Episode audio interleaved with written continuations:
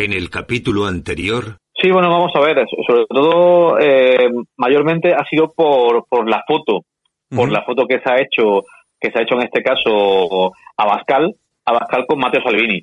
Eso es lo que, lo que ha hecho que se haya mm, esto expandido a nivel de medio de comunicación. Pero realmente quien invitó a Bascal a Roma en este caso ha sido Giorgia Meloni, la líder de Fratelli d'Italia.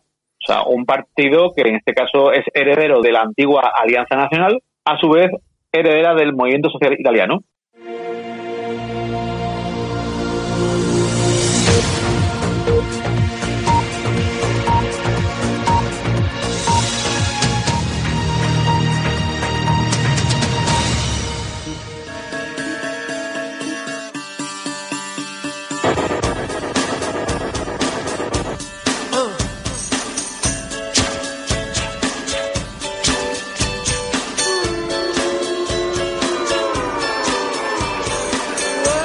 Escuchas Alt News, noticias alternativas en cadena ibérica, con Santiago Fontella.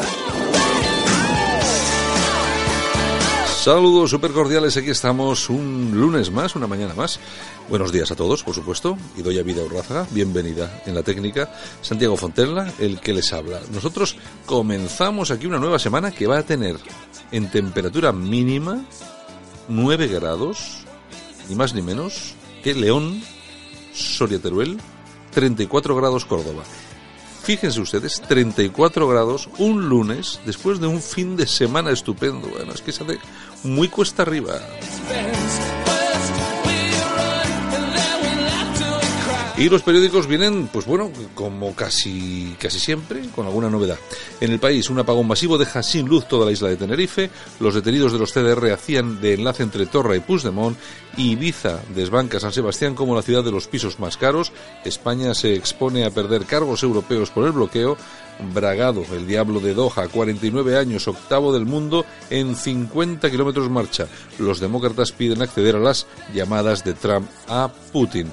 En ABC, Puigdemont envió a su hermana a la reunión con un enlace de Torra. En el mundo, el CNI catalán encargó a los CDR el asalto al Parlamento, según el juez. El PNV lanza su pulso al Estado y exige derecho a decidir en el nuevo estatuto. Tres magistrados del Tribunal Constitucional evitan que Pumpido burle el Pleno para amparar el asalto del Parlamento. España pierde 1,75 millones de trabajadores jóvenes en los últimos 12 años. Y en la razón es la hora de la verdad. Gobierno progresista o más bloqueo. Los CDR ponen en marcha la vía Hong Kong. Tomarán la calle el 1 de octubre.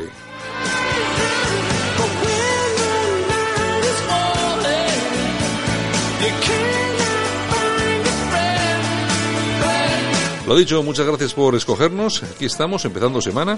Y por supuesto que vamos a ir con cositas de actualidad. Vamos a analizar la actualidad que, pues bueno, soporta este país a un, llamado, a un país llamado aún España. Venga, vamos con ello. Muy buenos días. Adelante.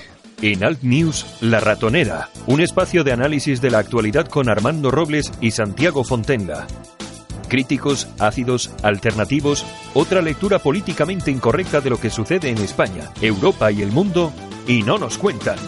Y comenzamos semana, por supuesto, pues yo, yo un poco así como fastidiadillo, que los fines de semana, a cierta edad, pues a uno ya no le sientan bien del todo. Vamos a irnos hasta Málaga y está nuestro compañero Armando Robles, director de alertadigital.com, a ver qué tal le ha ido el fin de semana. Armando, buenos días. Buenos días, Santiago, ¿qué tal? Que estaba yo comentando que a mí no me ha ido el fin de semana muy así, que me noto yo un poco mal de, la garganta y eso. ¿Tú qué tal? ¿Tú bien? Porque te noto bien.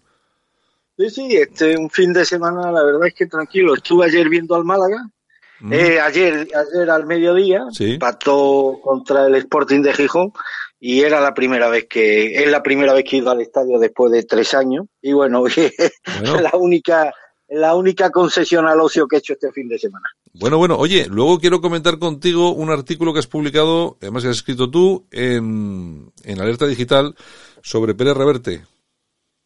Ah, sí, sí, sí, una anécdota muy divertida en Melilla hace ya algunos años de esto. bueno, bueno, pues te parece, si te parece luego lo comentamos. Ahora nos vamos a ir hasta... Es, es, divertida la anécdota, ¿eh, Santiago? Sí, yo la he leído, pero bueno, y tú cuéntala a los oyentes, yo no, yo no adelanto nada.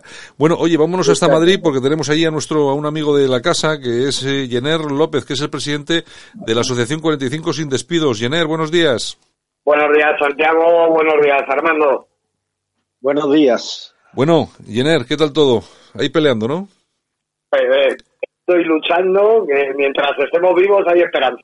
Bueno, eso dicen, eso dicen, que, mientras está vivo hay esperanza. Bueno, oye, eh, vamos a ver, que mm, ahí seguís con vuestra pelea y bueno, eh, parece ser que Vox propuso eh, que los militares mayores de 45 años se encarguen de otros servicios dentro del ejército, que yo creo que es lo que vosotros pedíais. Lo que pasa que como se ha acabado esta, esta mini legislatura de no sé qué, pues bueno, la cuestión es que esa propuesta ha quedado un poco en el aire, pero ellos han prometido que van a volver a la carga, a la carga con ella. De hecho, ellos registraron en el Congreso de los Diputados una proposición no de ley, eh, con la propuesta que pretendía dar soluciones a, vosotros, a los militares de tropa y marinería que estáis recibiendo la baja forzosa al cumplir los 45 eh, años. ¿Cómo, cómo está ese tema y cómo, y cómo, tiene, cómo está de futuro también?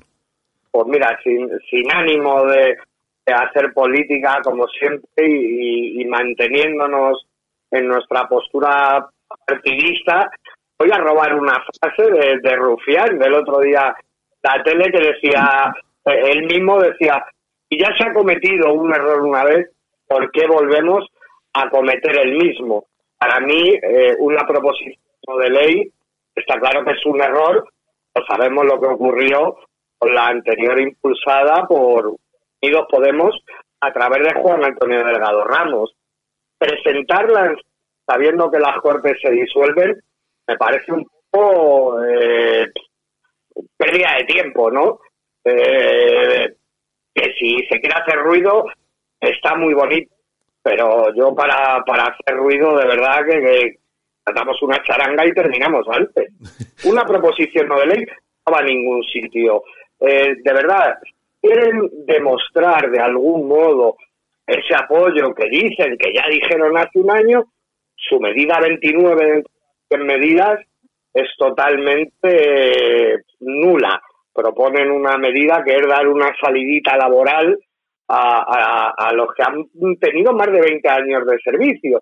Los que han tenido menos parece ser que, que, no entran en sus planes o, o, simplemente es incongruente tener en tus medidas una propuesta que dice una salidita laboral y luego decir que nos vais a prometer lo otro, a mí no me cuadra. O sea que eh, lo que lo que tú ves en todo esto es algo puramente electoral. Eh, hay, que decir que, que, todos ahora van a hacer su, su producto electoralista o como se como está de moda ahora decir populista, ¿no? Eh, yo de verdad, lo primero que le pido a mis compañeros es un poquito de, de autocrítica, ¿no? En vez de regalar los oídos al partido que nos gusta, lo que tenemos que hacer es nosotros mismos, al partido que nos gusta, enseñarle que hay otros partidos que ofrecen más y ponerle contra las cuerdas. Si regalamos los oídos al político de turno, sea, sea su color, sea cual sea su color, por sus sabiendo que luego se las puede pasar por el arco del triunfo, no vamos a avanzar nunca. Armando, ¿tienes alguna cosa para Jenner? Bueno, vamos a ver, Jenner, ¿cómo pretendéis que dignifiquen vuestra función si los propios mandos militares españoles no dignifican la suya? Es decir, que tenemos aquí unos mandos militares que dan el visto bueno a la nada decorosa tarea del ejército encargado, dedicado a fletar un buque de la Armada para ir a Italia a recoger a inmigrantes ilegales, o lo que vimos el otro día en Ceuta, donde se conmemora el 99 aniversario de la Legión y el coronel jefe del tercio en Ceuta no es capaz de nombrar el nombre de Francisco Franco, el fundador del tercio. Es decir, esto sería tan surrealista como conmemorar un aniversario del corte inglés y olvidarse de la familia Areces. O sea, ¿cómo van a dignificar vuestra tarea si no son capaces ellos de dignificar la suya, Jenner? es demasiado, es demasiado duro para mí. es demasiado duro para mí. No voy a entrar de verdad en temas políticos que no benefician a mi colectivo lo más mínimo. No voy a entrar eh, en temas de las decisiones de la, cúpula, en todo lo que no sea lo referente a nuestro problema, porque tampoco beneficia al colectivo, que somos un colectivo muy amplio y cada uno tenemos una manera de pensar distinta. Para mí eh, eh, son todas respetables, comparta yo la que yo comparto, ¿eh? que quede claro. Lo que no entendemos es cómo es posible que tengamos que seguir manteniendo una pirámide de la manera que la estamos manteniendo desde hace tantísimos años. Hay un 64% de generales cobrando el 100% de su sueldo en una reserva sin oficio ni beneficio y sin plaza, estos mismos señores son los mismos que dicen que sobran soldados.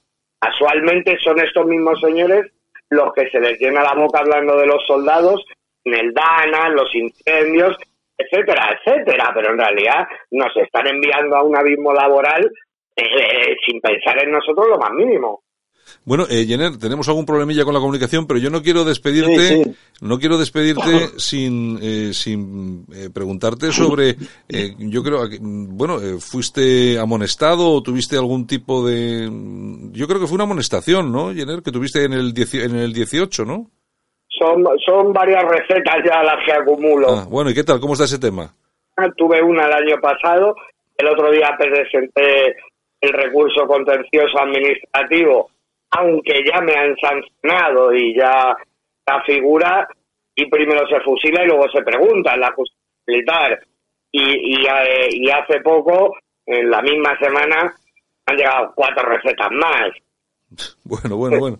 O sea que seguiremos luchando. O, sea que te, te, controlan y te persiguen. O sea, es decir, esto de hablar. Oye, por cierto, has dicho una cosa que yo sería mal periodista si no te lo preguntara, porque has comentado eh, de Vox que habrá que decirles que ha habido otros o que hay otros partidos que ofrecen más. ¿Qué partidos ofrecen más que Vox? El, eh, las cosas, a, a, mí es que me hace gracia, ¿no? Porque al principio me decían que era de extrema derecha, ahora que soy podemita, mañana no sé qué coño me van a llamar, ¿no? El, eh, Unidas Podemos, desde el año 2015, habla de una ley de carrera militar única en su programa electoral. Ciudadanos, eh, años más tarde, también lo incluye. Yo me he reunido con, con todos los partidos, eh, hemos procurado siempre ser, pues eso, ¿no? El, apartidista, porque, porque entendemos que la solución es política, necesitas a todos. Una persona te cuenta a mí una milonga en la tele, en el Congreso, donde sea, si en un principio no lo refleja en su programa electoral, tiene que entender que tiene menos confianza que cualquier otro que desde su programa electoral ya lo va ejecutando. Eh, hasta ahí se puede leer. A día de hoy, Ciudadanos, Podemos son los únicos que plasman en el papel una ley de carrera militar única. Todo lo demás eh, podemos constatarlo como palabrería barata. Mm. Aquí en lo más alto del podio tienes al PSOE de 370 medidas, no ha dedicado ni una a las Fuerzas Armadas. O sea que ya estos ya son los que se llevan... La palma. Sí, Jenner. Dime, dime. Ah, vale, no, es que pensaba que se había cortado, porque como tenemos algún problemilla que se corta ahí la, el teléfono, oye, pues nada, pues que solamente, solamente era eso, preguntarte cómo estaba la, cómo estaba la cosa y también cómo estabas tú. Ya sabes que aquí tienes tu casa para lo que quieras, ¿de acuerdo? Pues muchísimas gracias, buenos días Armando y buenos días Santiago y muchísimas gracias por darnos la, la oportunidad de, de, de seguir dando nuestra dramática situación. Venga, un abrazo muy fuerte. Un abrazo, hasta luego. En Alt News, las opiniones de los más relevantes protagonistas de la información alternativa.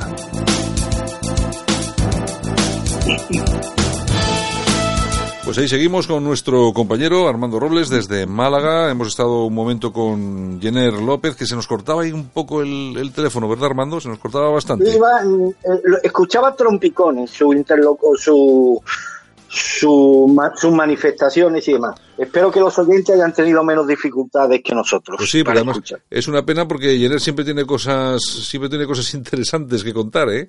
Porque pero vamos, debe ser el problema de su teléfono, ¿eh? Sí, sí, sí, sí, sí, tiene que tiene que ser, pero bueno, la línea o lo que sea, ¿no? O bueno, o, es que lo tienen pinchado para controlarle, hermano. Oye, eh, una cosita. dime, dime que te, que te pinchen el teléfono en este país es sinónimo de ser persona importante. A, un Mindundi no le pinchan el teléfono en Santiago. Es, la leche, es la leche. Bueno, oye, eh, Armando, eh, cambio climático. El otro día lanzabas aquí en el programa eh, me dijiste, Santiago, tenemos que dedicar un día de estos unos minutos al cambio climático y hablar de la gran mentira del cambio climático. Hombre, yo soy de los que comparten tu opinión, bueno, tu opinión y la de otros cientos de miles de personas en este país, que es un camelo, pero bueno, eh, como me dijiste aquello, pues si te parece, pues podemos eh, comentar un poquitín. Claro, ahora como estamos con esto del calentamiento global y este tipo de cosas, pues bueno, ya sabes cómo son estas cosas, pero bueno, repito, que comparto contigo lo que vas a decir, porque estamos en esa línea, que me parece a mí, bueno, esto, esto del cambio climático no es nuevo, ¿eh? ya lo han intentado antes, incluso en 1800 y pico hablaban de cambio climático, lo que pasa es que luego les tiraron 40 años de enfriamiento, en 1930 y algo volvieron con el cambio climático, lo que pasa es que durante dos décadas aquello enfriaba un montón, y ahora estamos otra vez en eso, que parece ser que ha habido varios años que han subido las temperaturas y la gente ya ha empezado otra vez, sobre todo esos pseudocientíficos, a hablar del cambio climático, cuando los datos han sido refutados en bastantes ocasiones, Armando. Por supuesto. todo esto es deliberado, Santiago. Ya sabemos que desde su pretendida superioridad moral, la izquierda construye urgencias y todo tipo de alarmas con las que enfrentarnos. Ayer fue el feminismo, el homosexismo, y hoy le toca el, hoy le toca el turno al cambio climático, al ecologismo. El otro día hubo, bueno, el pasado viernes hubo unas manifestaciones en toda España que concentraron a cientos de miles de jóvenes. Yo estoy seguro que muchos de esos jóvenes hace seis meses no habían oído hablar nunca del cambio climático, no sabían lo que era el cambio climático. Sin embargo, hoy se ha, se ha convertido, bueno, en tema prioritario dentro de la agenda que nos imponen estas fuerzas maléficas globalistas que son las que marcan los tiempos del debate en las sociedades occidentales. Mira, aquí pasa Santiago como con tantas otras cosas se establece un mal diagnóstico sobre en base a una enfermedad que es real, la enfermedad real, lo que pasa es que el diagnóstico es, eh, no es certero. El diagnóstico es tramposo. Y sí es verdad que tenemos un problema en la Tierra. Es imposible que la madre naturaleza, que la Tierra, que el planeta Tierra, pueda compatibilizar su preservación con la pulsión insaciable, de, con la insaciabilidad consumista de miles de millones de personas en acelerado aumento. Es decir, la gente consume sin ton ni son, consume cosas que generalmente no necesita, pero que se han convertido en inevitables para ella, en imprescindibles, y consume cosas que nos proponen esos mismos que nos advierten del cambio climático. Y ahí está la trampa, ¿no? Si los dirigentes mundiales se obstinan en alterar el equilibrio de, de los, de los ecosistemas, que ya nos advierten, fíjate tú qué, qué, qué cosa más fraudulenta. Por un lado nos advierten sobre las causas letales que va a acarrear el cambio climático y por el otro lado nos anuncian con total normalidad que nos preparemos que el continente africano antes de fin de siglo alcanzará la friolera de mil millones de personas. Es decir, que, que si en África, por ejemplo, la madre naturaleza establece por orden natural que solo pueden vivir en circunstancias normales eh, 200 o 300 millones de personas, pues es lógico deducir que ese excedente demográfico que va a haber en África y que ya nos están advirtiendo de ello. Estas organizaciones eh, supranacionales que al mismo tiempo nos advierten sobre los horrores del cambio climático, no es difícil deducir que esta población inmensa de mil millones de personas terminará devastando los recursos naturales de África y el equilibrio de medioambiental. El problema, por tanto, Santiago, no es el cambio climático, no es el, el problema es el descontrol de la natalidad desbordante y no las emisiones de gases como anuncian esta, estos farsantes. Pero por otro lado, desde nuestra perspectiva identitaria europea, Santiago, ¿son creíbles las, las preocupaciones climáticas de estos dirigentes que han inducido a la población al individualismo y a que priorice el consumo compulsivo por encima de cualquier valor moral. Son creíbles, por ejemplo, la reconvención y los discursos contra el cambio climático de charlatanes como Pablo Iglesias, que hace justamente lo contrario de lo que predican. Mantener el enorme chalet de este farsante, el que tiene Galapagar, requiere cada mes del uso de herbicidas y de otros productos químicos contaminantes, ya sin hablar del consumo de agua y electricidad, que está, estoy seguro, Santiago, muy por encima del gasto medio de personas como tú y como yo. Y sobre todo, y es lo que a mí me ha indignado todo el fin de semana, el fraude se extiende a esos cientos de miles de jóvenes robotizados que salieron a las calles españolas el pasado viernes a protestar por el clima. La mayoría de estos jóvenes, por no decir todo, son el resultado de décadas de educación adoctrinadora y alienante. Esta gente sería incapaz de sobrevivir en una isla llena de recursos, Santiago, que tuviesen, sin embargo, que ser arrancados a la madre naturaleza con esfuerzo y organización. La mayoría prefieren ser progres porque ser progre hoy en día, desgraciadamente, es el camino más fácil para estar a lo que se lleva, sin necesidad de tener voz propia que supla la pereza intelectual. Así que, que todo está basado en un auténtico, en un gigantesco eh, fraude. Pero es que además, fíjate la contradicción, Santiago, estos jóvenes que hemos visto que han sido utilizados y manipulados para dar la sensación de que este es un problema del que se está concienciando la entera humanidad, casi todos ellos, por no decir todo, iban provistos de teléfonos móviles y de smartphones. Claro, Se preguntarían estos jóvenes por el impacto ambiental que tiene el uso de Internet o del teléfono móvil. Algunos estudios, de hecho, ya advierten, Santiago, que los centros de datos y los smartphones son las tecnologías de la información y contaminación más contaminantes que existen en el mundo. ¿Saben estos jóvenes que detrás de cada mensaje de texto, que yo estoy seguro que en las concentraciones mandaron a miles y miles de mensajes de texto detrás de cada llamada telefónica, de cada vídeo que descargaron, hay un centro de datos haciendo que esto sea posible y que las redes de telecomunicación consumen un montón de energía porque se alimentan de electricidad que aún, que aún sigue generándose por la quema de combustibles fósiles. Es un consumo energético que estos niñatos, la niña mostra creado por Soros, pues no conocen ni hablarán nunca de ello. Y una última cosa, porque es que me indignó mucho la, la manipulación de que están siendo objeto algunos sectores de la sociedad española y occidental.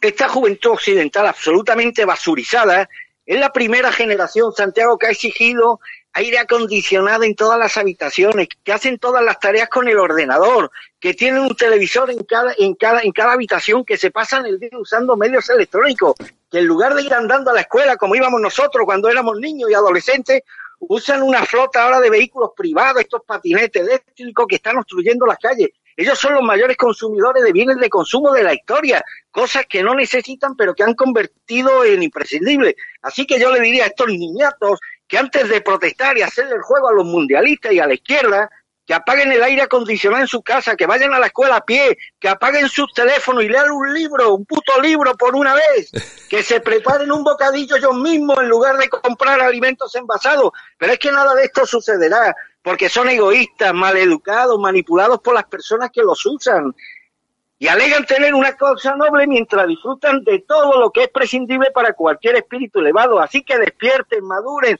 y cierren la boca, no se dejen manipular. Infórmense de los hechos antes de protestar. Lo del cambio climático es la mayor estafa en lo que llevamos de siglo, Santiago. Bueno, quien controla todo esto del cambio climático es el panel intergubernamental sobre cambio climático de la ONU. Eh, ya sabes, dicen, dicen lo de siempre, el calentamiento global, pero fíjate que hay quien dice que todo esto es una estafa y que es absolutamente falso. Por ejemplo, Vincent Gray, que es un tío que ha trabajado precisamente en este panel eh, y que dice pues que todos los datos que maneja eh, esta, esta institución pues están falsificados. Este, esta persona, el autor de esas afirmaciones, eh, que hemos dicho que es el Pizen Gray, eh, ha trabajado en el seno del IPCC, que es la asociación que controla todo esto de la, de la ONU, y sabe perfectamente que cómo funciona eh, todo por ahí dentro. En un reciente en un reciente documento hecho público, leo en esta ocasión de, directamente en internet de Libertad Digital, en un reciente documento hecho público el pasado 11 de julio, Gray desgrana los grandes mitos y mentiras presentes en el afamado trabajo de este supuesto panel internacional de expertos en materia de cambio climático. El citado documento, bajo el título del IPCC, Sesgando el clima, no tiene desperdicio. Su inicio es ya de por sí demoledor al afirmar lo siguiente. He sido un experto evaluador del IPCC desde su primer gran informe en 1990. El IPCC se ha distinguido por proporcionar pruebas de que el clima de la Tierra ha sido dañado por los cambios que han originado las concentraciones atmosféricas de gases de efecto invernadero. Sin embargo, esta afirmación es falsa. La realidad y evidencias científicas han sido distorsionadas e hiladas para apoyar una campaña mundial con el objeto de limitar las emisiones de ciertos gases de efecto invernadero. Bueno, eh, yo de esto me creo bastante. Es decir, que como casi siempre se manipula eh, en pos de unos intereses económicos que en esta, en esta ocasión son bastante evidentes, eh, Armando.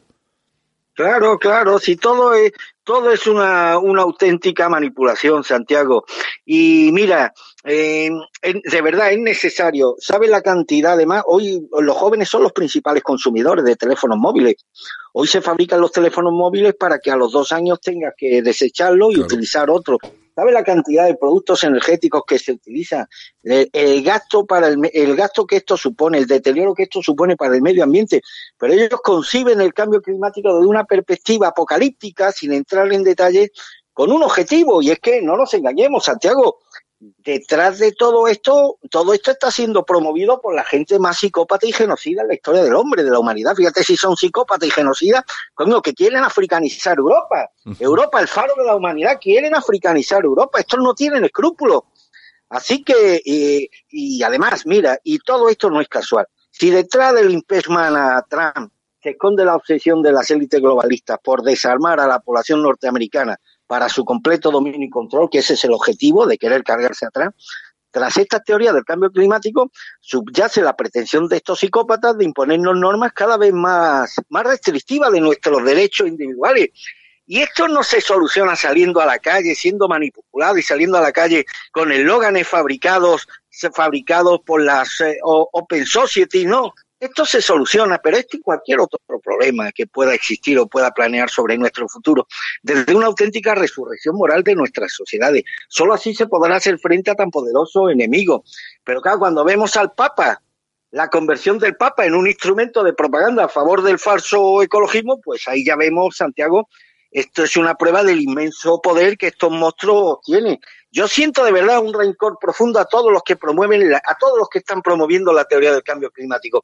Mientras viajan en jets privados, viven en casoplones vigilados día y noche por la Guardia Civil o utilizan a niñas discapacitadas para grabar a fuego. Sus falaces teorías, eso sí, en espíritu manipulable y, débiles y débiles mentales. Y está claro que detrás de todo esto están los tentáculos del multimillonario George Soros, que está enredando políticas que generan caos en países de todo el mundo a través de las legiones de empleados de la filantrópica Open Society, ¿no? Ya sabemos que con el dinero de, de Soros, pues se financia grupos extremistas que buscan promover un orden global radical. Y su séquito de asesores ya lo estamos viendo, abarcan todo el planeta en posiciones de influencia y, de poder, implementando su agenda radical a través de los parlamentos, de los gobiernos, de los medios de comunicación y el advenimiento de esta nueva religión medioambientalista promovida por gente como Soros, pues necesita desesperadamente de, muchos demagogos famosos para empujar la causa del calentamiento global y silenciar a sus opositores como nosotros bajo pena de delito o pecado o pecado mortal. Y ahí entra en escena eh, el sonriente y discapacitado moral papa, papa argentino. Esto es un problema, de verdad, esto es mucho más grave de lo que de lo que aparentemente pueda, pueda, pueda parecer. Porque si esta vez se vuelven a salir con la suya, y mira que nos están ganando todas las batallas, una detrás de otra, si el futuro que nos espera Santiago es un mundo dominado férreamente por gente como Soros, con pueblos esclavizados y dirigidos por los peores, entonces la perspectiva no es mejor que la del pretendido calentamiento global, Así que yo le pido, le encarezco a nuestros oyentes a que se aparten de estas proclamas fraudulentas y, y falaces y, y, que además en el peor de los casos, aun siendo cierto que no lo es, la autenticidad de sus teorías, es preferible, es preferible que nos estalle el asteroide Apophis contra la Tierra, Santiago, antes que vivir con el infierno al que nos están conduciendo. Bueno, oye, Armando, comentabas lo de las manifestaciones de los niños que no han oído hablar del cambio climático hasta hace cuatro días y que todos iban con, su, eh, con su smartphone. Bueno, un par de datos. Para producir un móvil de 100 gramos de peso se consumen 45 kilos de recursos naturales. Teniendo esto en cuenta, y según cálculos de Certidial, en 50 años, una persona que cambie cada dos años de móvil habrá gastado más de una tonelada de recursos para tener dispositivos de última generación. Esto es increíble. Y luego no te lo pierdas. También preocupantes son las crecientes emisiones de CO2 relacionadas con los teléfonos móviles. Según un estudio de la Facultad de Ingeniería y Ciencias Físicas de la Universidad de Surrey, un solo smartphone produce 95 kilos de CO2 en su vida útil, que se estima, pues eso, en dos años. Es increíble lo de los teléfonos, ¿eh? Pues, pues, esto es lo mismo que una manifestación de personas contra el colesterol que vaya cada uno con su McDonald's, con su hamburguesa y demás, eso sí, rellena de queso y tomate. Pues esto es igual de inverosímil. Hombre, alguien le tiene que explicar esto de cerebrado, y a mire usted, que es que lo que usted está consumiendo ahora mismo, lo que lleva en la mano es incompatible con lo que está reivindicando. Alguien le tendría que decir a estos niñatos que cayesen en la, en la contradicción en la que, en la que incurrieron este fin de semana. Por eso estoy indignado, Santiago, porque es que ya no tienen escrúpulos, ya utilizan a una niña discapacitada, utilizan a jóvenes descerebrados, egoístas, que esto les da igual salir con una pancarta confeccionada en estos laboratorios de ingeniería social. Estos están dispuestos a cualquier cosa, cualquier cosa,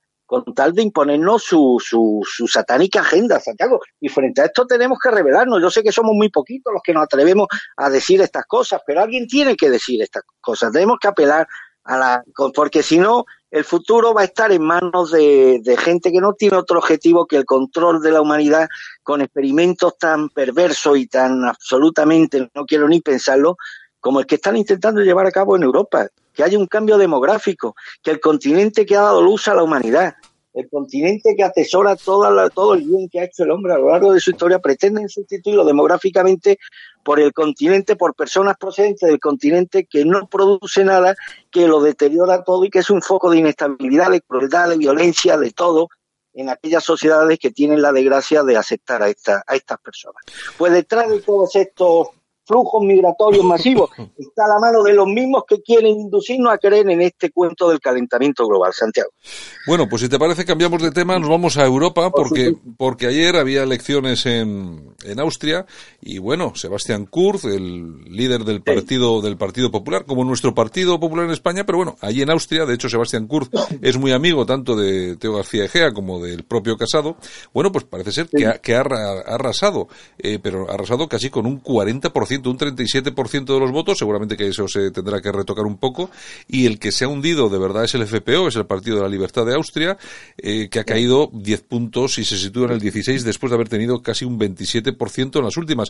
Fíjate, fíjate cómo son las cosas, que todo esto del FPO ocurre después de que, de que pillan al líder del FPO, pues bueno, en una, en una conversación yo creo no sé exactamente cómo llamar aquello, pero bueno, fueron engañados y en unas declaraciones, yo no sé si más sacadas de contexto o no, pero bueno, la cuestión es que les pillaron pidiendo dinero para financiar la campaña electoral, etcétera, etcétera, etcétera. Bueno, en todo caso, lo que nos interesa de este tema es que un, eh, destacar que un, partido político como el Partido Popular Español, en este caso el, popular, el Partido Popular eh, Austriaco, es capaz de arrasar en unas elecciones con un 37% de los votos, a pesar de la izquierda, de la izquierda podemista, de Podemita, de otro partido que tiene a su derecha, etcétera, etcétera, etcétera, Armando. Sí, mira, Austria ha sido siempre muy conservadora, Santiago. ¿eh? De hecho, los partidos conservadores han obtenido siempre excelentes resultados en Austria. La duda es saber si Kurz va a pactar con el FPO. Me temo que no, Santiago. Me temo que no a tenor de estos precedentes que tú has, enumerado tan gráficamente. Eh, y estamos en lo mismo, Santiago. Oye, ¿cuántos años llevamos hablando de los partidos identitarios que están emergiendo? Que parece que esta vez sí, esta vez les toca en Austria, esta vez. La, y, oye, y no terminan de cuajar, Santiago, no terminan de arañar el poder en ningún país.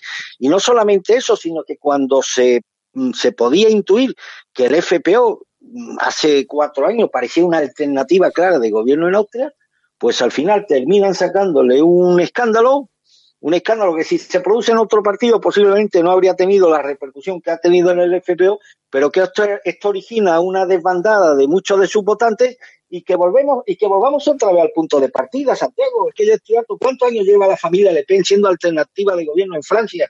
Y nunca terminan de conseguir eso que tiene que ser fundamental para cualquier partido, arrancar mm. el poder necesario para que cambien las cosas. Así que yo ya me empiezo a instalar en una especie de escepticismo respecto a la posibilidad real de que algún día un partido identitario europeo consiga eso para lo que fueron creados, que alcanzar el poder y empezar a implementar las medidas que tan necesarias no son en Europa para revertir el curso de unos acontecimientos que nos van a llevar al desastre, Santiago. Yo me alegro por Q, lo lamento por el FPO, pero que, insisto, es que no cambia nada, Santiago, seguimos en, el mismo punto de partida. Sí, pero eh, vamos a ver, esto demuestra que un Partido Popular en España, eh, con ese mensaje de virar al centro, de acomplejarse por la derecha, eh, no va a ganar las elecciones. De hecho, mm, aunque gane diputados, no, no va a tener la suficiente capacidad como para negociar y poder, y poder hacerse con el gobierno. Y tú fíjate, un Partido Popular en Austria eh, potente con un mensaje contra inmigración, islamización, eh, han prohibido el velo en las calles, etcétera, etcétera, etcétera. Y mira, y míralo, ahí, ahí está. Eh, oye, es que tener hoy en día en unas elecciones en Europa tener casi un 40% de los votos no es ninguna tontería, ¿eh? La población austríaca también es distinta a la nuestra. La población española ha sido castrada moralmente castrada. La sociedad austríaca, afortunadamente para ella, todavía tiene contrapesos morales para hacer frente al cúmulo de desatinos que, por ejemplo, se están implantando en Europa, en España, bajo el apoyo de un sector importante de la población española. Hay, hay un dato muy, muy claro, y mira que se lleva hablando, ¿eh?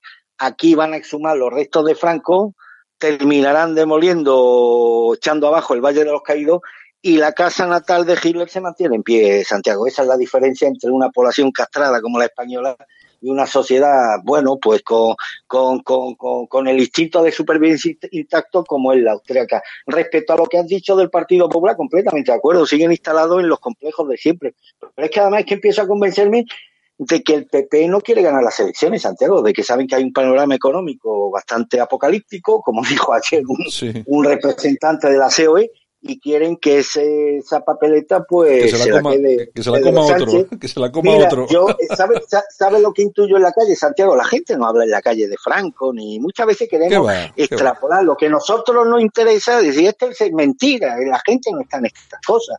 La gente, lo que hay preocupación en la calle, que eso sí lo he percibido, es en el tema económico. La gente tiene terror a que volvamos otra vez a la senda del 2008 con Zapatero, del 2007. Porque hubo gente que lo pasó muy mal, hubo gente que la bolita de nieve empezó a rodar y cogió ahí un volumen que todavía, todavía quedan restos de la bola de nieve en muchos negocios, en muchas familias. La gente tiene auténtico terror, sobre todo los autónomos y los pequeños empresarios.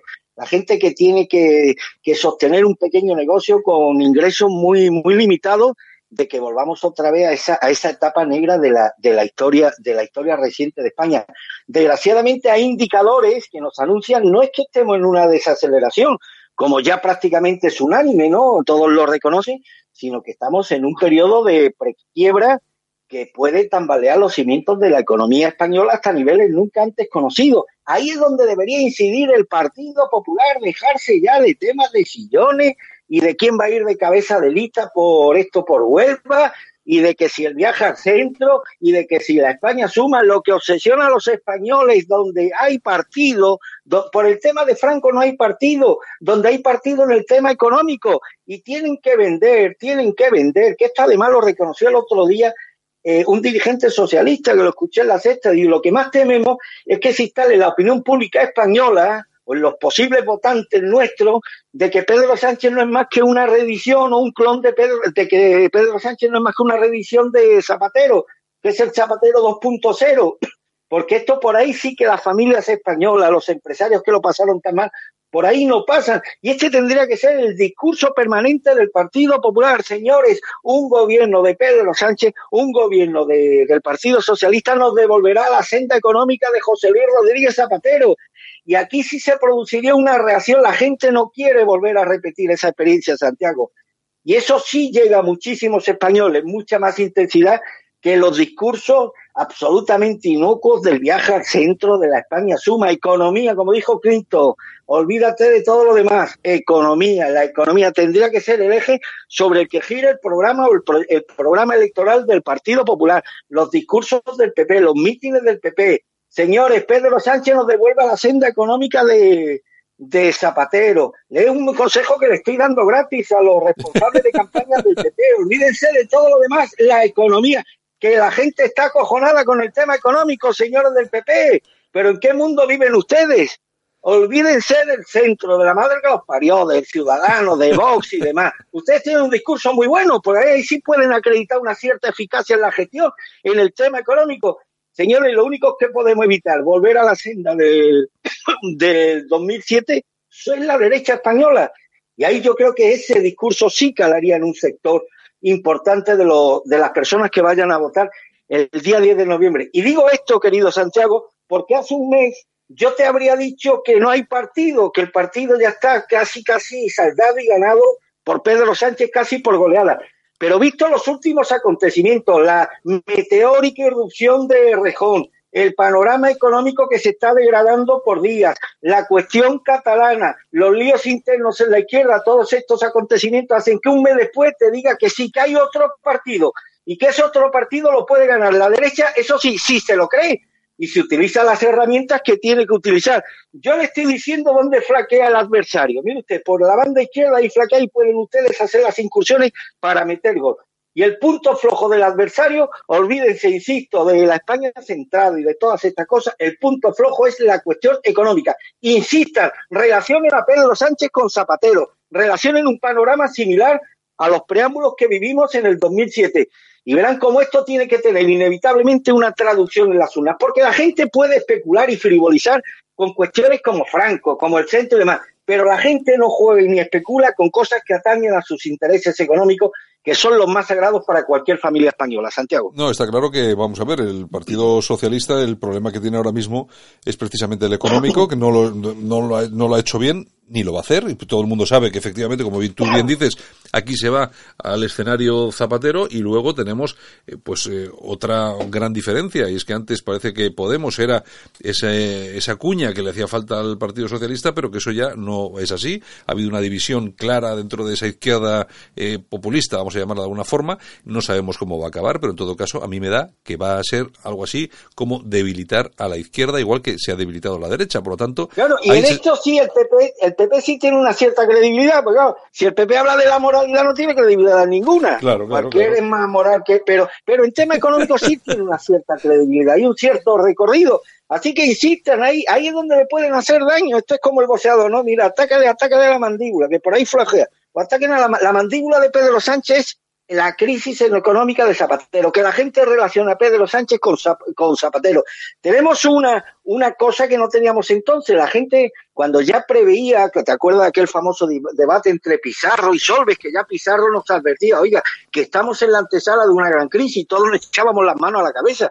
Pero ¿cómo si el, España es uno de los países europeos que más crecen en empleo y demás? todos los indicadores decían lo contrario, pues al final hubo una gran crisis. La gente esta vez sí intuye y sí percibe y sí está casi convencida de que efectivamente estamos en la antesala de una crisis. La duda es con qué intensidad se va a asomar esta crisis ante las familias españolas y con la del 2007 o que va o que va a menguar mucho antes. Pero en cualquier caso, mm, parece que se ha instalado en la opinión pública el convencimiento de que estamos asistiendo al preámbulo de una crisis. Y ahí donde el Partido Popular tiene que insistir durante toda la campaña que el único partido que tiene los pertrechos eh, programáticos necesarios para hacer frente a esa crisis que tenemos ya a la vuelta de la China es el Partido Popular. Y con Pedro Sánchez no se hará otra cosa que retornar a la senda de Zapatero. Y ese es el discurso del PP. Sánchez igual a Zapatero crisis del 2019 igual a crisis del 2017. Insisto, un consejo que le estamos dando gratis a los estrategas del Partido Popular. No cobramos ni le vamos a pedir licencias de radio ni, ni nada, nada de eso. Oye, por cierto... Yo me alegraría, si a, si, si a partir de mañana, hoy escuchaba a Casado, ayer, perdón, escuché a Casado, que estuvo en Zaragoza, que habló de todo menos de lo que tenía que hablar, que es el tema económico. Yo me alegraría mucho si a partir de hoy empiezo a escuchar a los dirigentes, a los hombres de campaña del PP, empezar a hablar del tema económico. Oye, Insisto, igual nos hacen caso. Es, la única cuestión que puede hacer que Pedro Sánchez bese la lona el próximo 10 de noviembre. Igual nos hacen caso, nunca se sabe. Oye, por cierto, que quería acordarme de, pues eso, de la gente de Tenerife que se ha pasado pues bueno, un día entero sin, sin suministro eléctrico. No sé, parece que estamos en, eh, estamos en el primer mundo, pero parece que estamos en el tercero. Eh, que se quede eh, pues todo Tenerife sin luz. Eso me parece increíble. Yo me acuerdo, Santiago, cuando era niño, que se producían ciertos apagones, pero eran apagones parciales, es decir, apagones en, en una comunidad, en una calle, en un barrio incluso. Sí, sí, sí, y decía, joder, es que cada vez nos, nos parecemos más al tercer mundo. Bueno, pues han pasado más de 40 años, ya los apagones no afectan a una calle, ni a una comunidad, ni a un barrio, sino a una isla entera, además una isla que vive del turismo, es decir, de su imagen. Y esto ya nos pone, bueno, nos sitúa en la perspectiva de un país como España que sigue avanzando al paso a, paso de, cangrejo, ¿no? Además, eh, es que han, afectado el apagón a decenas de miles de personas. Sí, sí. Es que, no es un no es un tema no es un tema baladí, ¿no? De hecho, además ha habido mucha falta de comunicación entre responsables de empresas y responsables políticos. Endesa dijo sobre las cuatro y media que se habían revisado todas las centrales eléctricas dependiente de esa compañía y que todas funcionaban con normalidad y que no había ninguna incidencia y posteriormente eh, se demostró que no, Red Eléctrica reveló que el apagón se debió a un incidente en la subestación de Granadilla de Aboná, eh, o sea que cada uno daba una versión mientras miles de personas, bueno, pues sufrían una de esas cosas que creíamos que habían sido ya enterradas en la España de casi casi antediluviana, Santiago. Bueno. Pero que sí, que siguen formando desgraciadamente parte de la actualidad. En fin, bueno, y oye, unos que existen y que uno ya daba por desaparecido, pero no por desaparecido en plan mal, sino desaparecido, pues, pues no sé, que se había integrado en alguna otra cosa. Es UPyD, que ayer decían que se van a presentar a las elecciones. Digo, pero, pero ¿estos dónde van? o sea, vamos. Me extrañó, me, me extrañó ayer, escuché, leía a Rosa Díez. Yo pensaba de verdad que se iba a integrar en el PP, que le iban a dar un puesto en las listas del PP, tal vez por Álava eh, ya que no está Maroto, pues yo pensaba que iba a ser la candidata del PP por ahora. Ayer me sorprendió cuando dijo que no, que se iba a concurrir con la sigla. Bueno, yo creo, vamos a ver, mm, yo creo que las siglas UPyD están completamente amortizadas, no tiene ninguna razón de ser. A Rosa Díez la taponó y la opacó la irrupción de Ciudadanos y volver otra vez con el, con el tema de la UPyD. Yo no sé cuántos votos podría robar. Esta sí le, pues, le robaría votos al sector conservador, al sector de la derecha, yo no sé cuántos votos podría robarle a la derecha, si mil, diez mil o cien mil en toda España, pero en fin, en cualquier cosa no está el horno para pollo y cualquier voto en estas elecciones puede ser decisivo de cara a ese objetivo, que creo que ella tiene también de que la izquierda no gobierne este país los próximos cuatro años ante escenarios tan, tan difíciles como los que desgraciadamente vamos, vamos a tener a mí me parece un error y una pérdida de tiempo. Tenían que buscar otra, otra salida. Pero bueno, cada uno hace lo que considera oportuno. Bueno, tal eh, vez con esto esté rentabilizándose a sí mismo para que le ofrezcan un puesto de salida en alguna circunscripción, Santiago, puede, por parte puede, puede ser, puede que, el, puede que el presidente Cristiano Brown pues también esté buscando esa salida. Bueno, oye, y si te parece que nos vamos a ir ya dentro de un minuto, recordar esa anécdota que publicabas eh, ayer en, en Alerta Digital sobre Reverte. Cuéntanosla rapidito si puedes. Bueno, no, no, es un poco larga, no es ayer, e, es una anécdota que publiqué hace tiempo, lo que pasa es que ayer la compartí en algunos grupos de amigos y demás, porque salió el tema de López Reverte y quise comentar esta anécdota. Ah, pero yo lo he visto, yo lo he visto en el periódico. cinco minutos la comento y si no, preferiría mañana. ¿La tenemos? Sí, sí, tienes cinco minutitos, sí. Pues mira, esto fue en finales de los 80, que era yo delegado del diario Málaga, Costa del Sol en Melilla, entonces Arturo Pérez Reverte era entonces todavía no, no había escrito ningún libro, era un reportero de informe semanal. Melilla era entonces, desgraciadamente, el foco de la actualidad debido a los disturbios entre las comunidades musulmanas y cristianas y demás. Y bueno, con, hubo varios muertos y luego una, era, era primera portada en todos los periódicos día a día, día a día y demás. Sobre todo mm, como consecuencia de un cabecilla musulmán, Omar Dudú, que era el que alentaba a la población musulmana contra la población cristiana. Lo que pasa es que aquella población española tenía resto y devolvía los golpes, no ponía la otra mejilla bien.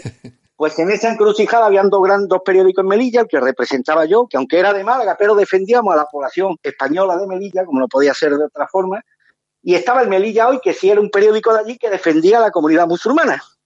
Y en esta tesitura, pues imagínate, los líderes españolistas no querían saber nada del Melilla Hoy, los líderes musulmanes no querían saber nada del periódico que yo representaba. Entonces, eh, los principales medios radiales, escritos y audiovisuales mandaban a sus mejores periodistas para cubrir lo que estaba pasando en Melilla. Y uno de los que fueron en más de una ocasión fue Pérez Reverte. Entonces vino a verme a, su, a mi despacho y me comentó que tenía interés en entrevistar al líder del sector españolista, que era muy amigo mío, Juanito Díez de la Cortina, pero que no se atrevía a ir solo porque, bueno, desconocía la reacción que pudiera tener y demás. Digo, hombre, si tienes ir es porque no tendrá la conciencia limpia, porque no habéis tratado muy bien informativamente a, esta gente. No, no, es que tú sabes. Bueno, el caso es que llamé a mi amigo Juanito, digo, mira, Juanito, que tengo aquí a este hombre que tiene interés en entrevistarte y demás. Digo, bueno, pero vente tú con él que no me fío. Bueno, pues fui yo con él, este tiene una gran tienda de moda, el León de Oro, y vamos a ir al León de Oro, allí estaba Juanito esperándonos, ah, lo presenté muy bien. Pero al fondo estaba su hermano Rafa, su hermano Rafa era un mastodonte, tú imagínate un Miura, pero en vez de cuernos tenía manos como tortas. Bueno, pues, y era el contable de la empresa. Bueno, pues era un mastodonte. Rafa nos mira, digo, este tiene pinta de periodista, se levantó, se vino para nosotros y, le preguntó, ¿usted, usted, usted dónde quiere? Yo soy, ¿de qué medio es? De televisión española. Mira, Santiago, sin mediar palabra. Empezó a real de hostias, pero así, una detrás de otra, una hostia a otra. Yo me vi, yo lo pasé muy mal porque me sentía responsable y dije, joder, yo he traído aquí a este hombre, yo me tengo que poner por medio. Mira, recibí una hostia de Rafael Díaz de la Cortina que todavía lo noto en el maxilar cuando me acuerdo de ella. ¿eh? Bueno, pues este tipo, nada, la verdad es que fue muy humillante para todo, pero sobre todo para este hombre, ¿no? Este no hizo ningún amago de defenderse, como te puedes imaginar. Lo que quería era salir de allí y poner tierra de por medio. Se marchó, no lo vimos ni salir, no lo vimos ni salir, parecía un meteoro y hasta hoy no lo he vuelto no lo he vuelto a ver. Entonces escribí este, este, este artículo, yo pensaba, digo, esta es una de las muchas anécdotas que uno conserva, de las que ha vivido, gracias a Dios, en vida y demás. Pero le escuché unas declaraciones en una ocasión en las que hablaba de la mala simiente ibérica, de la mala semilla, de la mala simiente. Digo, hombre, pues para mala simiente ahora voy a contar la tuya, la que tú protagonizaste en Melilla, y además de actuar como un cobarde, no tuviste ni la gallardía ni el decoro de por lo menos darme la gracia por haber recibido una hostia que en circunstancias normales te tendría que haber correspondido a ti. era para ti. Entonces, tú a mí no me debes nada, yo a ti no te debo nada, pero tú a mí sí me debes cuando menos una hostia. Te aseguro que han pasado más de 30 años y me acuerdo todavía de la hostia, ¿eh, Santiago? De, Rafa Díaz de la Cortina, que por cierto era un buen hombre, pero era muy bestia, era, una mala bestia. Era, muy bestia. estos no preguntaban, estos te daban una hostia y luego te preguntaban, Santiago. Bueno, oye, fíjate lo que, lo que es hoy Reverte, en aquella época en la que, de la que nos habla, pues era pues eso, un reporterillo, me imagino. Un reportero de, de informe semanal que solía, solía ser el enviado especial de televisión española para cubrir los disturbios que tenían lugar en Melilla.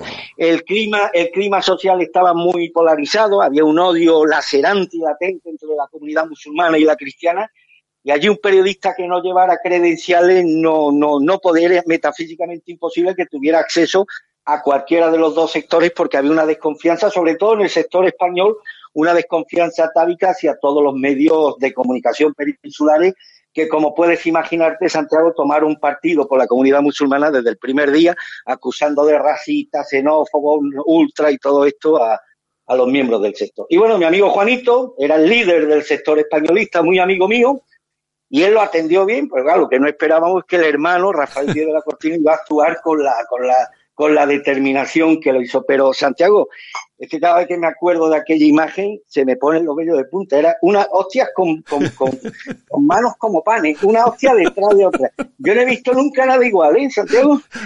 Yo no he visto nunca nada así Que, así, que, así, que prefirió luego irse a Bosnia o ir por ahí, ¿no? El tío se acojonó, salió de allí, no lo vimos ni salir. Oye, y hasta el día de hoy no ha vuelto a contar, no ha vuelto a contactar con. Sí, cuando escribí este artículo me mandó un correo insultándome y demás, pero bueno, Estas son cosas también, supongo que no le haría gracia ver, un, ver, publicado un hecho tan humillante, para, sobre todo para él, ¿no? En fin, en fin, en fin. Bueno, Pues nada, Armando, pues mañana, mañana será otro día y mañana regresamos también para contar más, pues más cosas aquí en Al News. Pues Santiago, un abrazo muy fuerte, cuídate mucho. Un abrazo muy fuerte. Un abrazo. En Alt News, La Ratonera, un espacio de análisis de la actualidad con Armando Robles y Santiago Fontenga críticos, ácidos, alternativos, otra lectura políticamente incorrecta de lo que sucede en España, Europa y el mundo, y no nos cuentan.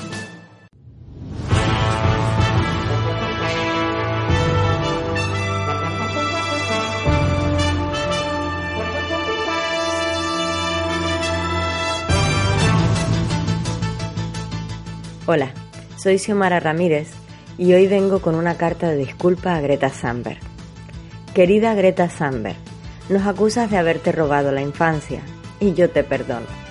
Te perdono porque entiendo que solo interpretas un papel, muy bien aprendido por cierto, porque solo eres una marioneta con un plazo de vida útil que cual niña Disney en breve serás desechada porque ya no generarás ni pena ni culpa, pues habrás perdido todo rastro de infantil inocencia. Exactamente lo mismo que ocurrió con el millón de niñas británicas agredidas y explotadas sexualmente por el bien de la integración o con las cientos de miles de niñas chinas que tuvieron la desgracia de nacer en una era de eugenesia forzada, o con los millones de pequeñas que han sido mutiladas genitalmente porque es su cultura y hay que respetarla, o con las decenas de miles de adolescentes que fueron esterilizadas contra su voluntad en todo Occidente por haber cometido el pecado de nacer pobres o en hogares desestructurados, o con todas aquellas jóvenes asesinadas por sus familiares por negarse a ocultar la belleza de sus cuerpos y la pureza de sus ojos, en pro de tradiciones que nuestras feministas usan ahora como ejemplo de libertad para la mujer o con todas las infantes cuyo sexo ha sido intercambiado en los últimos años, aprovechando su condición de vulnerabilidad, condición similar a la tuya que padece síndrome de Asperger. Pero es probable, querida Greta, ignores todo esto, pues supongo que con tanto como hablas no te da tiempo a escuchar. Y es que si vamos a hablar de infancias robadas, creo que estos ejemplos son un poco más ajustados que el tuyo. Aunque si de verdad quieres buscar culpables de esa niñez perdida, empieza limpiando en casa, pues no parece que a tus padres les importe mucho que estés siendo víctima de la explotación infantil, según la definición que UNICEF da a este término. Y es que se entiende que son ellos los que te están privando de tu infancia a través de la realización de una actividad que independientemente de que obtengas o no una remuneración, está afectando tu desarrollo personal y emocional, además de privarte de un derecho tan básico como es la educación, pues por ir quejándote de aquí para allá no vas a clase los viernes y ni siquiera has asistido al inicio del nuevo curso este año, ya que andabas entretenida leccionando a los diplomáticos de la ONU. Tampoco estaría de más que echases un vistazo más de cerca a los que te financian tanta campaña y viajecito. Digo yo que si tienes edad para analizar y entender los entresijos de todo un cambio climático, también la tienes para mirar más de cerca a los que te marcan la pauta y redactan tu guion conjunto con Luisa Mary Neuber, con quien fundaste el movimiento de convocatoria de huelgas Viernes por el Futuro. Y es que la lista de nombres vinculados a las ONGs que te alimentan el ego es la misma que está detrás de las verdaderas infancias robadas. Así, tenemos a las Naciones Unidas al frente de la esterilización y abortos masivos forzados de China, que desembocaron en el rechazo, abandono e incluso asesinato de cientos de miles de niñas. A esta misma organización, junto a Gates y su fundación, detrás de los campos de cultivo expropiados en África, con su alianza para una revolución verde, dejando familias enteras en la ruina con niños muriendo de hambre. A Richard Branson, propietario del conglomerado multinacional Virgin, acusado de haber abusado sexualmente de niñas en el caso contra Jeffrey Epstein. Al también acusado de haber tenido relaciones con menores a través de Epstein, Lawrence Summers, exsecretario del Tesoro para el gobierno de Bill Clinton al ex primer ministro británico David Cameron, cuya ministro del Interior Theresa May recibía informes diarios de las operaciones que tenían lugar para investigar las redes pakistaníes de tráfico y explotación sexual de niñas blancas, y cuyo acto gubernamental al respecto fue encubrirlo todo, como denunció la detective Margaret Oliver. A Bill Gabriel, coordinador de defensa de la ONG Oxfam, acusada de explotación sexual infantil, a George Soros, responsable de la invasión migratoria que enfrenta Europa e indirectamente de los cientos de niñas agredidas sexualmente por los nuevos vecinos.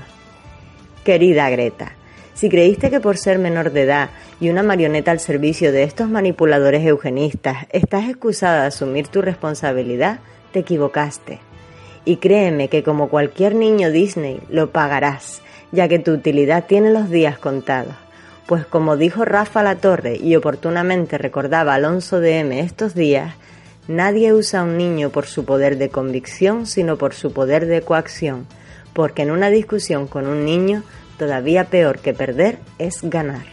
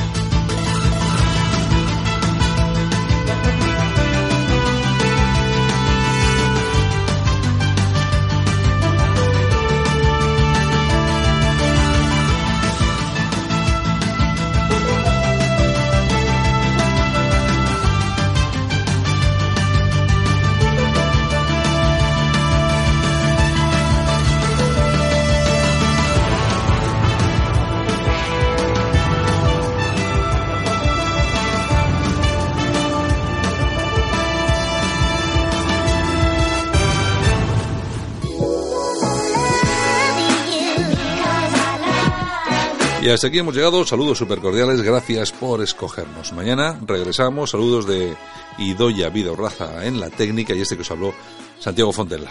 Chao, un abrazo a todos.